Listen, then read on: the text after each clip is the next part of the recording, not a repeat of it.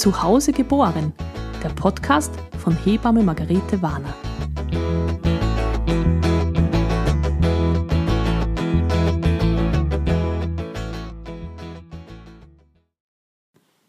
In dieser Folge möchte ich über die Quintessenz meines Podcasts reden, und zwar über den Geburtsort Hausgeburt. Warum entscheiden sich Frauen, ihre Kinder zu Hause zu gebären? Wir haben in Österreich eine Hausgeburtsrate von 1,8 bis 2 Prozent. Seit Corona ist es ein bisschen gestiegen, aber das ist natürlich eine sehr, sehr geringe Zahl. Die meisten Frauen gehen zur Geburt ins Krankenhaus. Warum ist das so? Weil das bei uns einfach üblich ist. Die meisten Frauen hinterfragen das nicht. Es ist klar, man geht, wenn man schwanger ist, zum Gynäkologen und man geht auch, wenn man gebärt, ins Krankenhaus. Interessanterweise haben wir im städtischen Gebiet meistens mehr Hausgeburten als am Land. Das ist so, weil im städtischen Gebiet auch, es auch mehr Krankenhäuser zur Verfügung gibt und die Frauen dadurch, dass sie einfach die Wahl haben, sich verschiedene Krankenhäuser anzusehen, anfangen zu reflektieren, was wollen sie denn eigentlich für die Geburt. Und so dieser Gedanke an die Hausgeburt auch leichter kommt. Um was geht es uns bei den Hausgeburten? Prinzipiell müsste man mal sich die Zahlen anschauen. Im Krankenhaus haben wir derzeit in Österreich eine Kaiserschnittrate von 30 Prozent. Laut WHO sind 15 Prozent Kaiserschnittrate medizinisch gerechtfertigt, maximal. Würde im Umkehrschluss bedeuten, dass die Hälfte der durchgeführten Kaiserschnitte nicht medizinisch notwendig sind. Bei den Hausgeburten ist es so, wenn eine Frau eine Hausgeburt plant, dann ist die Wahrscheinlichkeit, dass das Baby auch zu Hause kommt, sehr, sehr hoch, denn wir verlegen nur fünf bis zehn Prozent der Geburten. Also es ist nicht so, dass man, wenn man eine Hausgeburt plant, das Baby auf Leben und Tod auch zu Hause kommt, sondern wenn es notwendig ist, wenn irgendwelche Komplikationen auftreten oder nicht mal erst dann, sondern schon davor, verlegt man die Geburt ins Krankenhaus und schaut, dass die dort dann noch gut zu Ende geht. Von den Verlegungen ins Krankenhaus kriegen dann die Hälfte circa einen Kaiserschnitt. Das ist dann ein relativ hoher Prozentsatz, allerdings zeigt der ganz klar, dass man eben ins Krankenhaus verlegt, wenn es wirklich notwendig ist. Und die Notwendigkeit ist dann manchmal auch ein Kaiserschnitt. Die Not wenden. Um was geht bei den Hausgeburten primär? Einerseits ist das große Thema die Sicherheit. Viele Frauen fühlen sich zu Hause sicherer als im Krankenhaus. Das klingt für manche vielleicht paradox, aber das Krankenhaus strahlt eine Sicherheit aus, die es oft gar nicht gewährleisten kann. Beziehungsweise, wie definiert man diese Sicherheit? Ist die Sicherheit die, dass man jederzeit einen Kaiserschnitt machen kann? Oder ist eine Sicherheit eher die, dass eine Frau aus eigener Kraft und ohne viel Medikamente in Ruhe ihr Kind gebären kann? Welche Vorteile hat die Hausgeburt? Zu Hause haben wir Zeit. Die Frau kann aus eigener Kraft ihr Kind gebären. Das heißt, wir haben aber auch keine Schmerzmittel zur Verfügung, wir haben auch keine Wehenmittel zur Verfügung. Für manche klingt das sehr bedrohlich, aber in Wirklichkeit ist das ein großer Vorteil. Viele Geburtshelfer wissen, dass die meisten Komplikationen im Krankenhaus sogenannte hausgemachte Komplikationen sind. Das heißt, viele Komplikationen gründen auf diesen Interventionen und diesen Medikamenten. Wir haben Zeit. Niemand muss den Kreissaal schnell wieder freikriegen. Es ist kein Betrieb im Hintergrund, der aufrechterhalten werden muss, sondern zu Hause ist man einfach zu Hause. Nichts muss in einer gewissen Zeit ablaufen. Die Zeit und die Geburt sind, ist auch so ein eigenes Kapitel. Eine ganz tolle Kollegin von mir, sie ist heuer leider an Brustkrebs gestorben im Juni, hat eine tolle Masterarbeit geschrieben zum Thema Zeit in der Geburtshilfe. Das war sehr spannend, weil sie da äh, eine Literaturrecherche gemacht hat und geschaut hat, wie sich das verändert hat im Laufe der Zeit in der Geschichte der Geburtshilfe, wie lang denn welche Phase der Geburt dauern darf. Früher war es so, dass man die Definitionen ganz anders gesetzt hat. Also man sprach von Monaten bezogen auf die Schwangerschaft, also eine Schwangerschaft darf Monate dauern. Eh klar. Dann gab es die Latenzphase, die durfte Wochen dauern. Dann gab es die Eröffnungsphase, die durfte Tage dauern. Dann gab es die Geburtsphase, die durfte Stunden dauern. Und dann gab es die Nachgeburtsphase, die war meistens schon in Minuten oder wenigen Stunden erledigt. Also die Zeiträume verkürzen sich zwar über den ganzen Zeitraum gesehen, aber es waren keine genauen Zeitangaben, so wie heute. Vor 20 Jahren war es noch laut Lehrbuch so, dass eine Geburt 24 Stunden dauern darf. Heute sind es nur mehr 12 Stunden. Also es verkürzt sich alles viel mehr, es wird alles noch viel enger. Das setzt die Frauen natürlich unter Druck. Im Krankenhaus hat man sehr schnell einen Grund für eine Intervention, einen Grund, ein Wehenmittel anzuhängen, wenn irgendeine Phase einfach länger dauert als im Lehrbuch angegeben. Viele Hebammen im Krankenhaus machen das dann so, dass sie die Dokumentation an den Geburtsverlauf anpassen. Also dass man hineinschreibt, dass die Frau noch neun Zentimeter Muttermund ist, obwohl sie schon längst verstrichen ist, dass man einfach keinen Stress hat in der letzten Geburtsphase. Das ist einerseits natürlich toll für die Frau, weil sie dadurch Zeit gewinnt, andererseits wird sich nichts an unseren Lehrbüchern verändern, wenn aus der Statistik immer klar ist, dass die Geburtsphasen eh nicht länger als zwei Stunden dauern. In der Hausgeburtshilfe beobachtet man das sehr wohl, dass Geburten einfach wirklich oft über Tage gehen und auch Geburtsphasen viele Stunden dauern. Viele meiner Frauen haben dramatische Erfahrungen beim ersten Kind im Krankenhaus erlebt und wollen deswegen beim zweiten Kind eine Hausgeburt. Denen geht es also sehr um das Selbstbestimmungsrecht, darum, dass sie nicht in dieses Schema des Krankenhauses gepresst werden und dann erst recht wieder in den Druck und in die Zeitnot geraten. Ein weiteres Argument für die Hausgeburt ist das bakterielle Milieu. Das klingt jetzt ein bisschen lächerlich, aber es ist gar nicht so unwesentlich. Zu Hause haben wir ein uns bekanntes bakterielles Milieu, gegen das wir immun sind. Im Krankenhaus schaut die Sache schon ganz anders aus. Im Krankenhaus gibt es kranke Leute. Das heißt, die Bakterien und Viren, die dort herumfleuchen, sind sehr gefährlich teilweise. Es gibt multiresistente Keime, gegen die kein Antibiotikum mehr wirkt. Ich kenne eine Frau, die ihr Kind im Krankenhaus geboren hat, ganz gesund und das sich im Wochenbett oder in den ersten Tagen nach der Geburt mit so einem multiresistenten Keim im Krankenhaus angesteckt hat. Aus diesem Grund kann man bei den Hausgeburten auch andere Regeln befolgen im Sinne von vorzeitiger Blasensprung. Zudem werde ich einen, eine eigene Podcast-Folge aufnehmen. Aber ich kann zum Beispiel zu Hause auch nach vorzeitigem Blasensprung länger abwarten, weil ich mit den Keimen zu Hause keine hohe Infektionsgefahr habe. Und weil ich natürlich zu Hause auch nicht alle zwei Stunden vaginal untersuche. Ein weiterer Punkt für die Hausgeburt ist, dass der Geburtsraum dein eigener ist bei der Geburt. Also du kannst dich frei bewegen, du kannst wohin gehen, wo immer du willst. Also viele Frauen überlegen ja im Vorfeld, wo wird da mein Kind geboren werden. Das bringt nicht sehr viel, weil dieses Kind wird dort geboren werden, wo du dann gerade bist und wo du dich gerade wohlfühlst. Übrigens, die wenigsten Kinder kommen im Schlafzimmer im Bett zur Welt. Das glauben die meisten, dass das dort stattfindet, aber das ist gar nicht so. Also wir haben ja zu Hause kaum eine Geburt in Rückenlage.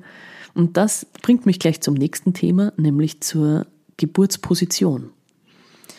Wenn du zu Hause bist und dich intuitiv dort bewegst, wo du da bist und nicht daran fragen musst, darf ich jetzt aufstehen, darf ich aufs Klo gehen, wo ist überhaupt das Klo, wo darf ich mich hinbewegen, ähm, darf ich das CTG kurz runtergeben, damit ich aufs Klo gehen kann? Das fällt zu Hause alles weg. Also zu Hause bewegt man sich frei und intuitiv. Und das ist der große Vorteil auch zum Thema Geburtsverletzungen. Bei den Hausgeburten haben wir weniger Geburtsverletzungen, einfach dadurch begründet, dass die Frauen sich intuitiv bewegen. Der Körper will sich intuitiv immer vor Verletzung schützen.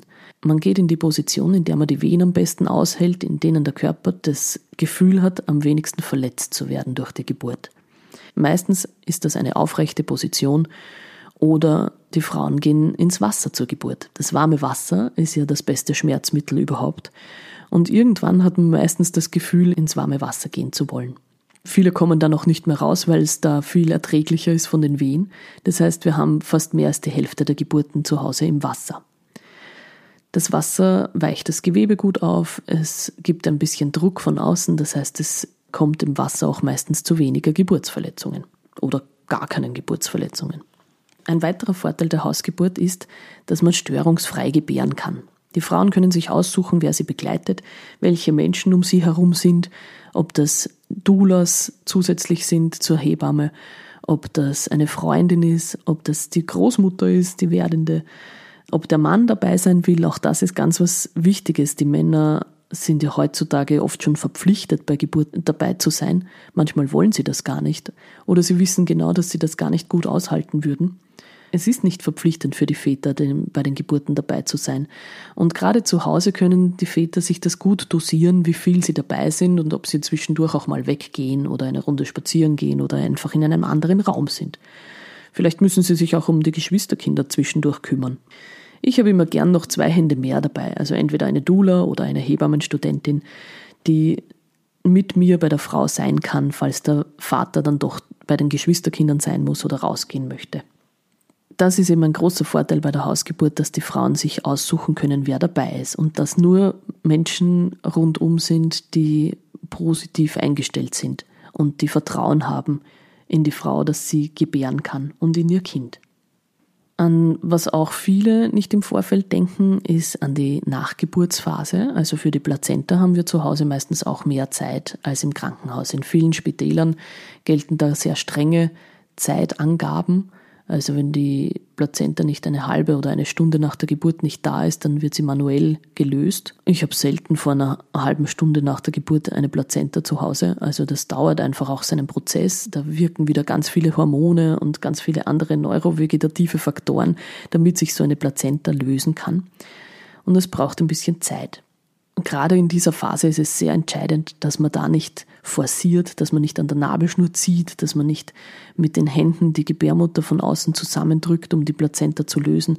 Denn das birgt wieder die Gefahr, dass sie sich nicht vollständig löst und dass Teile drinnen bleiben und dann später Probleme machen. Wie das mit dem Mut ist, habe ich schon in der letzten Folge angesprochen. Ich finde es ja mutiger, ins Krankenhaus zu gehen und nicht zu wissen, wer einen dort betreut, sich auf dieses Glück zu verlassen, dass jemand da ist, der einem sympathisch ist und der kompetent ist. Also mutig sind nicht die, die Hausgeburten planen. Mutig sind die, die ins Krankenhaus gehen. Die Vorbereitungen für zu Hause werden schon in der Schwangerschaft getroffen. Ich als Hebamme sehe die Frauen sehr oft in der Schwangerschaft. Ich bereite alles vor mit ihnen, kläre alle Fragen vorab, die Frauen bekommen von mir eine Checkliste, was sie für zu Hause besorgen sollen, damit schon an Material alles da ist. Ich komme dann mit vier großen Taschen. Das schaut recht wild aus. Schaut aus, als würde ich bei den Frauen einziehen. Aber ich muss für alle Fälle gerüstet sein. Ich habe auch eine Notfalltasche dabei. Das ist eine von diesen vier Taschen, wo alle Notfallmedikamente auch drinnen sind. Ob die Geschwister bei den Geburten dabei sein sollen oder nicht, auch das werden wir im Vorfeld besprechen und welche Betreuungspersonen es für diese gibt, für den Fall, dass sie dann doch nicht dabei sein können oder dass wir ins Krankenhaus fahren müssen. Und wir besprechen natürlich in der Schwangerschaft auch den Fall der Verlegung. Welche Verlegungsgründe gibt's? Wie schaut das dann aus? Wer ruft wen an? Wie ist der Transport ins Krankenhaus? Und was passiert dann dort? Und dann gibt es ja noch das Geburtshaus. Es gibt zwar nicht sehr viele Geburtshäuser, aber gerade in Wien haben wir eins und in Wien Umgebung ist auch noch eins in Bistelbach. Ich sage aber immer, Geburtshäuser sind eher die Alternative zum Spital und nicht zur Hausgeburt. Im Geburtshaus gibt es ein Hebammenteam, das sind meistens mehrere Hebammen, die sich natürlich zusammentun müssen und auch irgendwie ähnliche Regeln untereinander ausmachen müssen, um die Frauen gut betreuen zu können. Und sobald es ein Team gibt, gibt es auch Leitlinien. Bei den meisten Geburtshäusern muss man auch nach ein paar Stunden nach der Geburt spätestens wieder nach Hause gehen. Und das ist so ein Aspekt, den ich bei meinem ersten Kind sehr stark gespürt habe, dass ich mit ihm auf dem Sofa gelegen bin nach der Geburt und ich einfach nur froh war, dass ich nirgendwo mehr hinfahren muss, sondern dass ich einfach schon zu Hause war.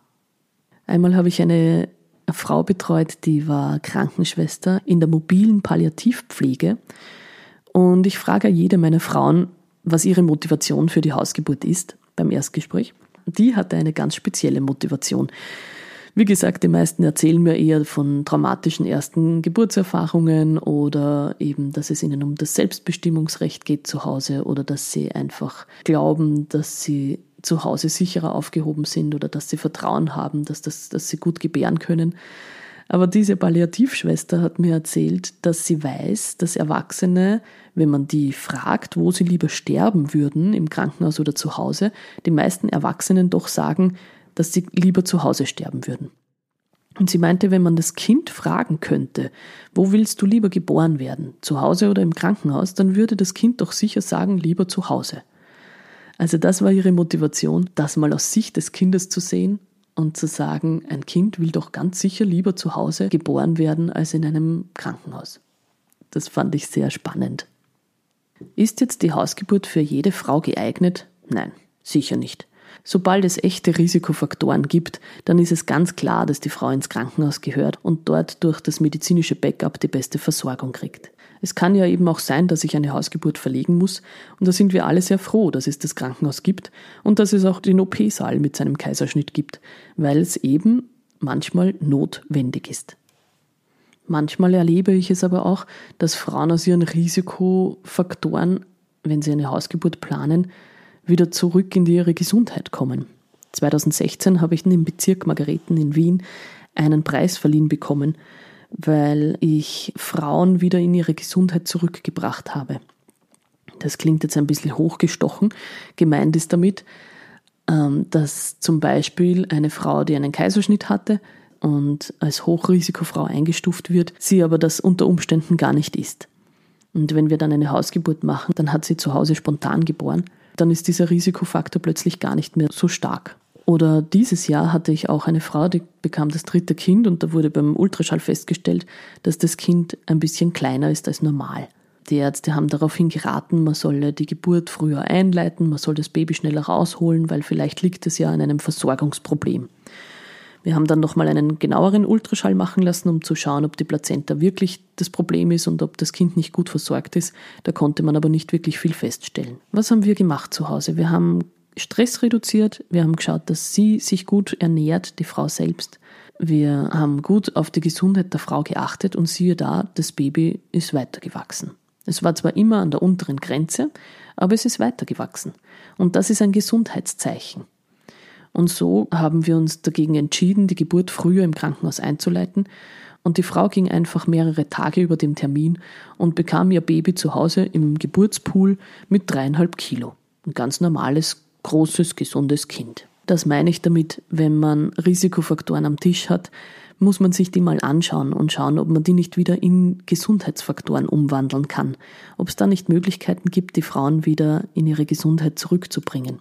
Das geht natürlich nicht immer und man muss schon sehr genau hinschauen. Das ist wichtig dabei. Und dieses sehr genau hinschauen bringt mich noch zu einem Argument, nämlich zur 1 zu 1 Betreuung. Bei den Hausgeburten habe ich garantiert eine 1 zu 1 Betreuung. Das bedeutet, ich als Hebamme betreue diese eine Frau in diesem Moment. Und das ist ein sehr großer Vorteil, denn wenn man sich im Krankenhaus anschaut, welche Probleme oft entstehen oder wo dann wirklich gefährliche Situationen auftauchen, dann ist das meistens ein Kommunikationsproblem. Das heißt, irgendjemand hat irgendjemand anderem nicht rechtzeitig Bescheid gesagt oder vergessen, etwas weiterzuleiten oder hat sich auf den anderen verlassen und der hat das aber nicht gemacht. Also die meisten schwierigen Fälle im Krankenhaus sind auf Kommunikationsproblemen begründet. Das habe ich zu Hause nicht, denn ich bin alleine und ich bin da und ich weiß, was ich gemacht habe und was ich nicht gemacht habe. Die Hausgeburt ist also auch für die Hebamme sehr sicher, wenn sie viel weiß und gut hinschaut. Thank you.